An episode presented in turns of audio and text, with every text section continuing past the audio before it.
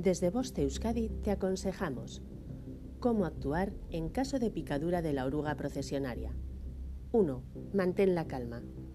2. Elimina los pelos urticantes de la oruga. Debes protegerte con guantes y mascarilla. Lo siguiente es lavar las zonas afectadas con agua caliente.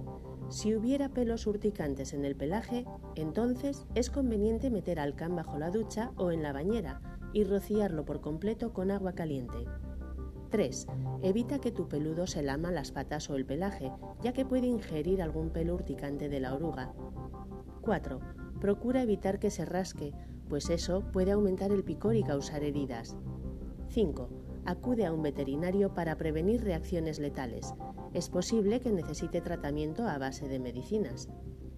Para evitar el contacto con una procesionaria del pino, es recomendable seguir unas medidas de prevención. Mantente alejado de las zonas de riesgo.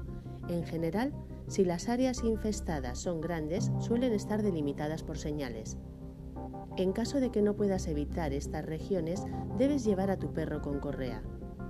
Para evitar el contacto con las orugas o los nidos que se encuentran en el suelo, procura que no olfatee. Fin de la información. Boste Euskadi, entidad colaboradora del Departamento de Seguridad del Gobierno Vasco.